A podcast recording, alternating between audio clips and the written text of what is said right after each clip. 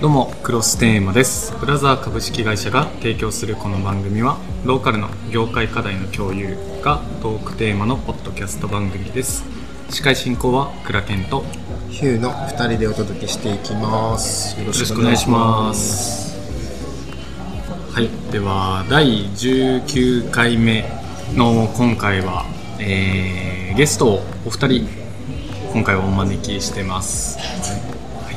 えー楽しみな話が聞けると思うんですけど。テーマはロケットです。今回はちょっとロケットに関することを、えーお二人ゲストをお招きしてます、えー鹿児島大学薩摩ロケット研究会のお二人です。よ 大学生来ました。大学生。ちょっと先にじゃあちょっとお二人の、まあ、し自己紹介からお願いしてもいいですか？はい。と鹿児島大学薩摩ロケット研究会で副部長をしております。3年の下です。よろしくお願いします。よろしくお願いします。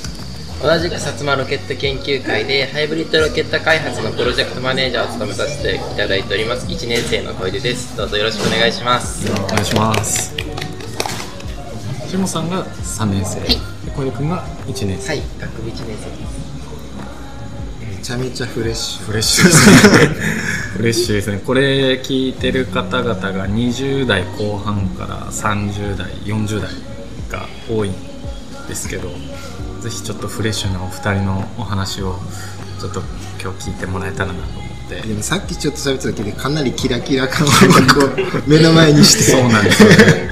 思わず写真撮っちゃって そのキラキラ感があったのも、まあ、ちょっと最初雑談からだけど今日9月、えー、と7日の木え？木曜日。はい。そうですちょうど朝鹿児島の方から H2A ロケットの打ち上げが成功したっていうニュースがあってそれを2人に話したら目がキラキラしながら もうロケットに関する思いだったりとかいやクラケンさんも結構キラキラしてます。あそれ言ったらヒューさんですよいやでも朝からテンション上がりました。朝から、ね、2時間早起きして、家から写真撮って、サークルの。2時間早く2時間早く起きました。もう最近ずっと朝起きたら9時半とか10時なの。を頑張って7時半に起きて目を覚ましてからカメラを構えて素晴らし写真撮いりました。僕も朝実は自分東京出身でロケットのロケットがめっちゃ好きで中学生の頃からロケットやってるんですけど、ロケットの実物の打ち上げっていうのは見たことなくて、うん。実は今朝が初めてですごい興奮しました。じ早い。ゃああのこうニョロニョロニョロって白いはい。雲の感じとかも初めて生で見たっていう。飛行機雲よりももう何倍も速くてあこれを作るんだって。もう今の目がキラキラしてるもんまた。あったよ鹿児島に来て。鹿児島に来てよかったね本当に良かったです。その中で普段やってる、えー、とまあ鹿児島大学の、まあ、薩摩ロケット研究会っていうのはちなみにどんなことを普段やってるんですか？普段は、まあ、大体3 0センチ前後のサイズのちっちゃな火薬で飛ぶモデルロケットって呼ばれる小型のロケットを自分たちで設計して打ち上げるっていう活動をしてます。その専用のソフトで大まかな形はある程度制限があるんですけど、その中で自分たちで材料を選んでいろんな独創的なデザインを作って打ち上げたり年に1回ある種子島での大会の出場を目指してそれぞれチームを分かれて高さを競ったり落ちてくるまでの滞空時間を競ったりっていう種目を目指して日々改善をしながら作ってるっていう感じですね。結構じゃあ自分たちで一からそうやってデザインから作っていってっていうのを普段のこの研究会ではやってるっていう。はいやってますもうあのそこら辺生えてる木を見てもこれがロケットになるんじゃないかそういう思考で日々生きてます。もうホームセンターに行くともうワクワクが止まらなくて1時間2時間はずっとそこに居続けてしまうようなちょっとこれは太いからあこのぐらいの太さだ。といいなとかそんな風に世界を見てる。すごいなそうやって見てるんだ。いやすごいのよだってねえすごいよでも結構ね大会でも実績がねはい。ね。昨年度はと定点滞空部門っていう発射地点からのあ違う。定点滞空じゃない。ペイロード。ペイロード部門っていうロケットを発射してロケットから飛翔体。その竹ポプターみたいなプロペラがついたもの。またはグライダーをロケットから発射してそれが落ちてくるまでの滞空時間が長い。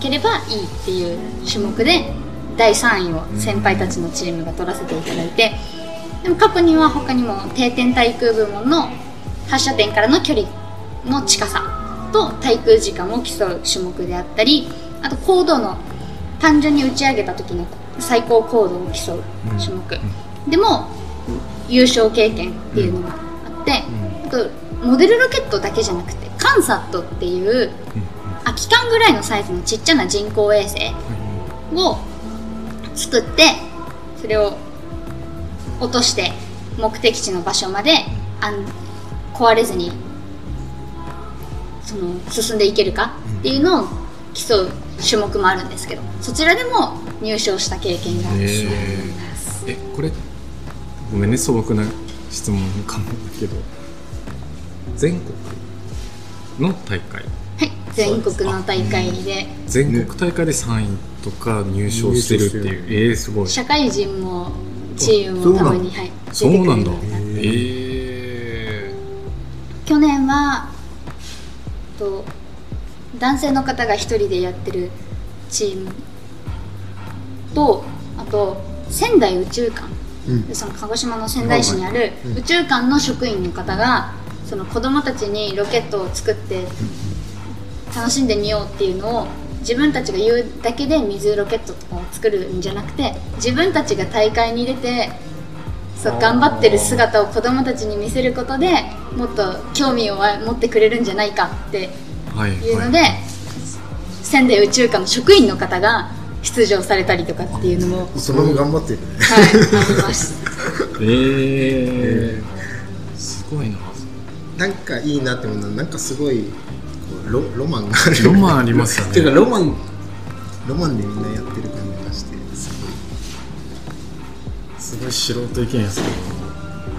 ロケットって聞くだけでロマン感じますロケット宇宙っていうだけなんですよ。すごい男心をくすぐられるというか。それにチャレンジしてるっていうのがなんかこう面白いなと思ってて。でしかも2人からだけじゃなくてこう他の部員の子たちともちょっと話をした時にみんな面白いなっていう話してる内容もあるし目もキラキラしながらみんな話をしてくれてたのでなんかこう今日はちょっとそこをなんかもう一回改めて話聞きたいなと思って今実際活動してる人数は何人ぐらい？今は15人ぐら15い人で、まあ、大学1年生から大学院の1年生までうん。いてそのうち女子は3人だけなんですけど学部ではその工学部だけじゃなくて法文学部の人も、そうなんだ。はい、所属してへてえ。一緒にロケット作ってます。なんか勝手なイメージ工学部とか理系の子たちだけの印象だったけどそうじゃなくて文系とかの子もはい。興味があったら全然入れる入れるってはい。いうへえ去年卒業した先輩は医学部出身の方がいて、えいつも桜ヶ丘の方のキャンパスに通いながら、はいはいはい。その活動日には郡本の方まで来てロケットを作ってたりっていう先輩もいらっしゃったので結構幅広く。すごい幅広い一本作るのにどれぐらい時間がかかるんですか？そうですね。構想からうん考えると大体1ヶ月ぐらいになるかなと思うんですけど、制作自体は、まあ、非常に手際がいい人だったら1日で終わることもありますし、まあ、大体僕がロケットを作るときは、まあ、塗装などにもこだわってしまうので、まあ、1週間程度はかけながら作っていくかなって感じです接着とかにも時間かかったりするので部品を接着したらそれが乾燥するまではちょっと他の加工ができなかったりっていうのもあるんですけど。ちなみにそれって一人が一機作るとかじゃなくてみんなで一機作るっていうような感じになるの？あまあ一人で一機作る時もありますしその大会を目指す時は一人一機じゃなくて23人、まあ、多くて5人ぐらいでグループを組んで、でみんなでこう作っていく、はい。めちゃくちゃ面白そうだね。いや面白いです。ホワイトボードにうん。56人でこうああしたらうまくいくんじゃないの？こうしたらいいんじゃないの？っていうアイデアを出してる瞬間っていうのもまた楽しいなとうんそれ楽しいね。思います、この実際のロケットをさほらホームページ見るとここねネーミングとかまでさ含めてなんかこうちょっと面白いよね、種子島紫。えー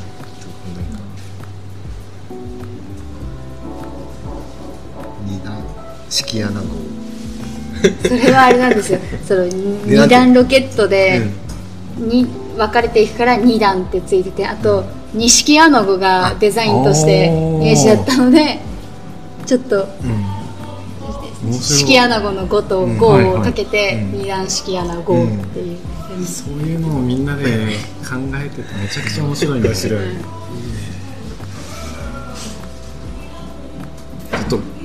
の概要欄にもあのホームページを、ん。リンクを貼っておくので、うらいますございます。ね見ていた面白いネだきたいーミングとかあと実際のこれまでの、活動をどういうふうにしてるかとかもぜひ見れるのでちょっとそこもまたぜひリスナーの方見ていただけたらなとお願いします。ぜひご覧ください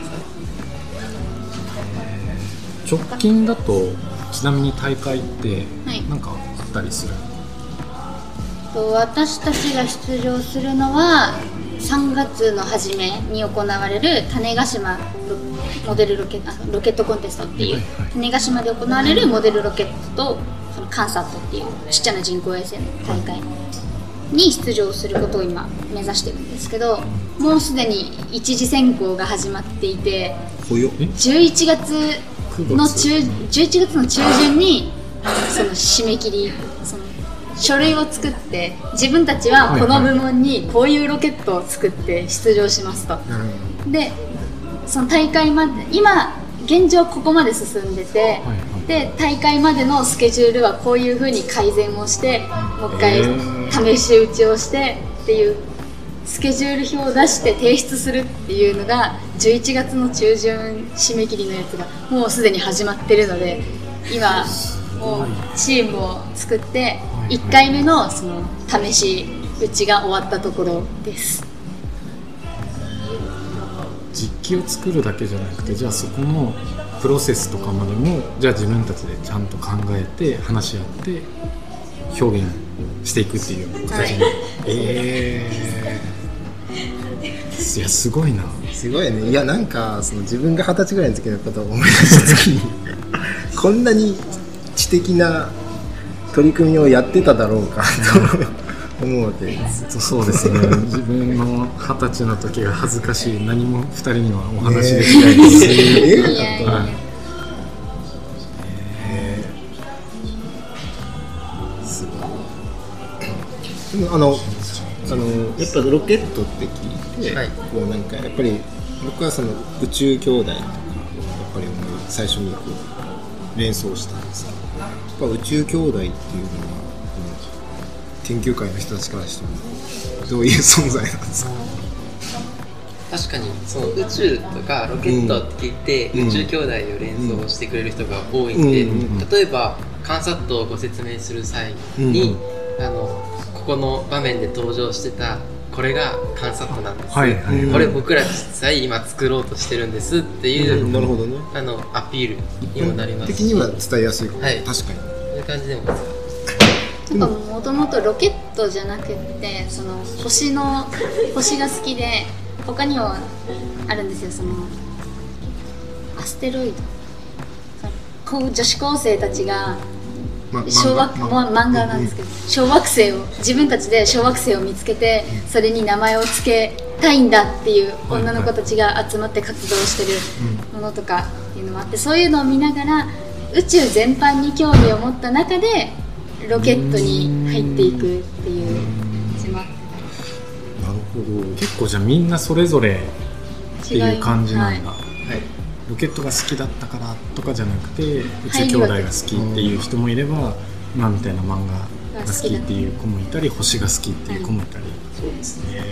なんか女子で勝手なイメージ月好きな人多くないですか？多いですよね。なあれなんで？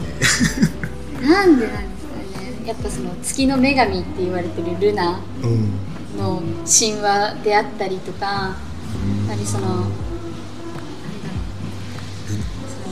うっていうそのギリシャ神話だったかな、その神話で月の女神がルナっていう名前なんですよ。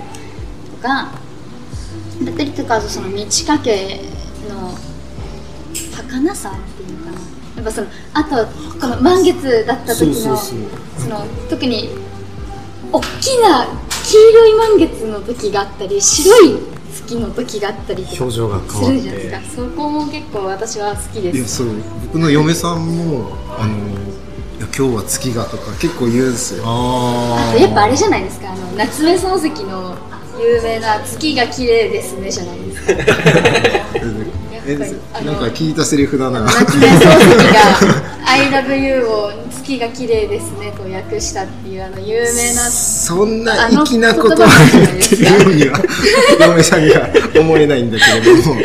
でもななんだろうね。なんかきっと月と女性との間には何かあるんだろうなって思いながらあ「いや今日は月がどうだった」とか言うからそんなに俺月を意識して生活してなかった言われて初めて「あ本当だね」って。そのケースはいわかあるあるでしょ、ります。はい。いやだからあれは不思議確かに。月なんかだからほらでもなんだろうねそのまた女性の男にはない何かが月と なんか共鳴してるのかな。そうですね。あとはあれじゃないですか。普通に星座占いとかが好きでたまにせでも星座って結構探すの大変なんですよね。あんだけ星がある中から、うんうんまあまあ。あ北がこっちでっていう方角を合わせながら星座早見版でこうやって見てこれかなと思ったのも実は違ったりとかっていうのがある中で月って一番に地球に近くて大きくて、はいはい。こうすぐに判別ができるからそこに惹かれたりもするんですかね。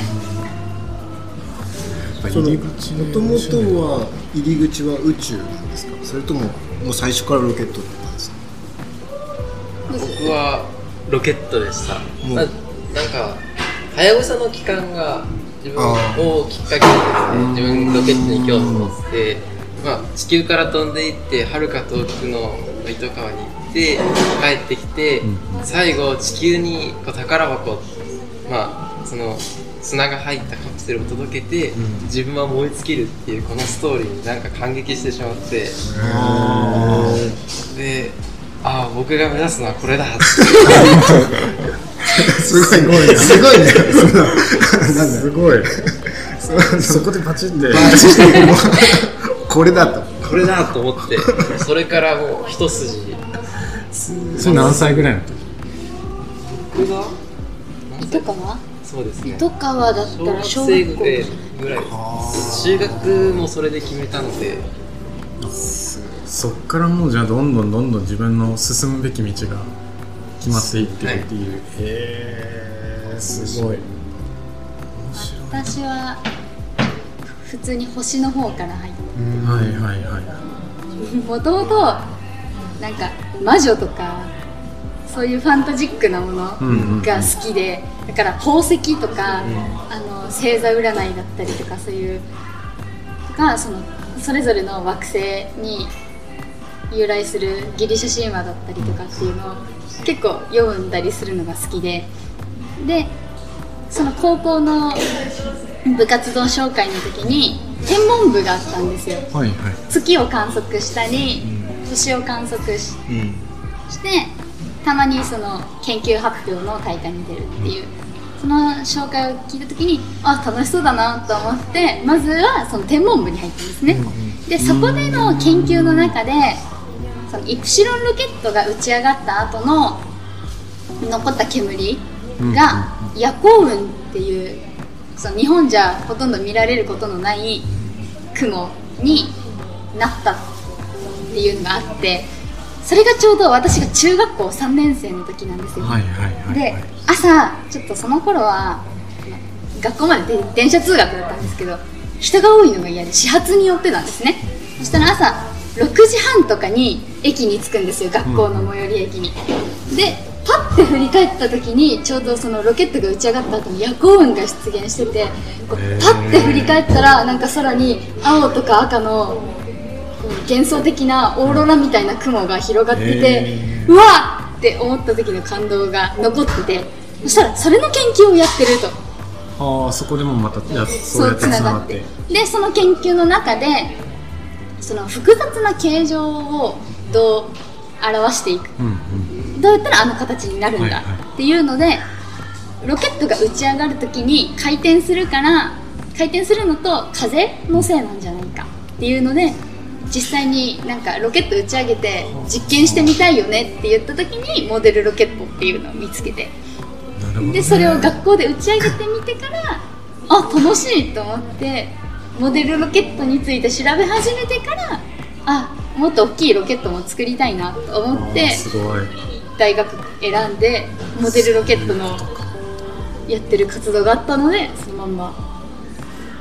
なんかねロケットです。二人？の話がなんかもうね映画みたいなね。なんかストーリーが。もうねドキュメンタリー撮っててほしいもんこの確かに。ね。いやい岩井俊二ぐらいにこういいですね。撮ってもらいたいそこからこうロケットが発射するまでのストーリーとこうつながって。いやいいですね。いっす。いやでも今の話の中で結構ロケットだったりその宇宙に興味を持ったきっかけを今改めて聞けたのでちょっと次の回の時はじゃあこれから2人だったりあとは薩摩ロケット研究会がこれからやっていきたいことをちょっとこう聞けたらなと思うのでちょっとまた次回教えてください。はいはい、じゃあ一旦ちょっとここで止めます。ははい。ありがとうございましたありがとうございました